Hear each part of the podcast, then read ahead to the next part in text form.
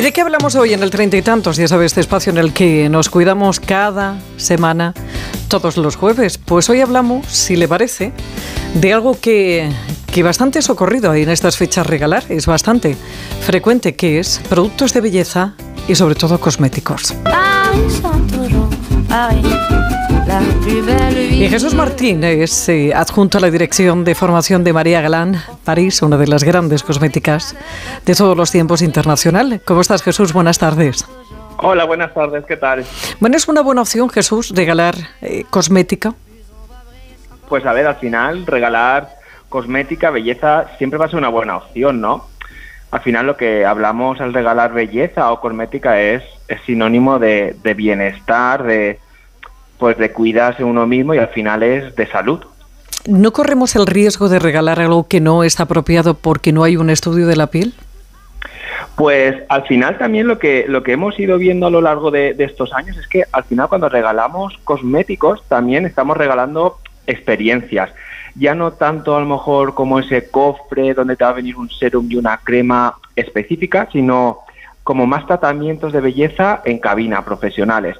Entonces también ahí lo que vemos es que al regalar esa experiencia de, belleza, ¿no? O de, o de tratamiento, ahí ya vamos a ver que un profesional o un terapeuta de la piel va a hacer ese diagnóstico específico de tu piel. Hmm. Entonces también es como una experiencia de cosmética.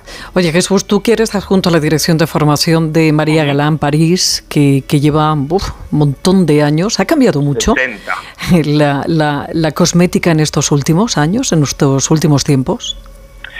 Pues sí que es verdad pues que ha ido cambiando a lo largo de, estos bueno de, estos 60 años que tenemos con, María Galán. Como bien he dicho antes, antes el regalo se enfocaba más también en pues en un pack que ya venía preparado, ¿no? Pues a lo mejor un serum, un tónico o, una crema.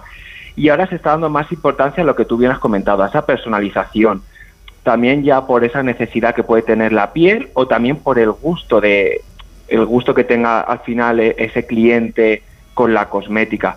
Entonces sí que hemos ido viendo que el consumo ha ido creciendo, el sector, por ejemplo, en el sector de la perfumería de la cosmética, pero también va creciendo más en la parte más técnica, más profesional, en la que es de cabina. Ahí es donde nosotros vemos más el cambio. Cuando compramos un cosmético somos conscientes de lo que hay detrás de un I más D, de bueno, pues los plazos, los años que ha tardado ese cosmético a ver la luz. Pues al final, eh, mucha gente no es consciente de, que un producto, eh, todo el desarrollo o, todo el estudio que conlleva, ¿no? Al final hay un departamento, como bien has dicho, de, de I+.D., de investigación y desarrollo, y para que un producto pueda ver la luz, pues puede pasar perfectamente entre 3 y 4, cuatro años desde el estudio, desde los ingredientes específicos que necesitamos y que den los resultados esos ingredientes que deseamos, ¿no? Y al final de comprobar eh, que lo que se está estudiando se está desarrollando sea efectivo. Sí, sin duda. ¿Y alguna otra curiosidad que tengamos que saber de, de, esas cremas, de esos cosméticos, de esos serums, cuando, cuando lo compramos para, para regalo para nosotros mismos?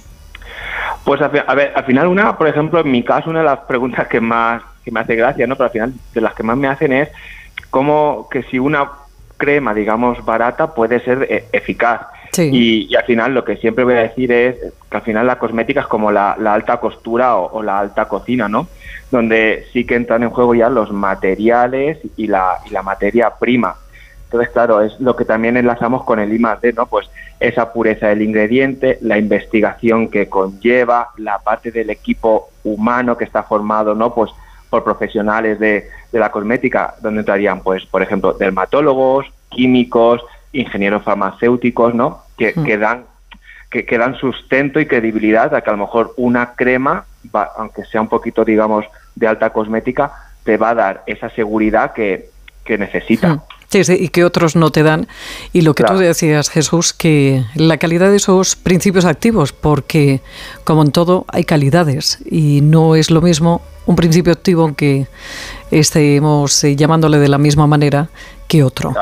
Jesús, Jesús Martínez, junto a la Dirección de Formación de María Galán París, que ha sido un placer charlar contigo. Jesús, te manda muchos besos.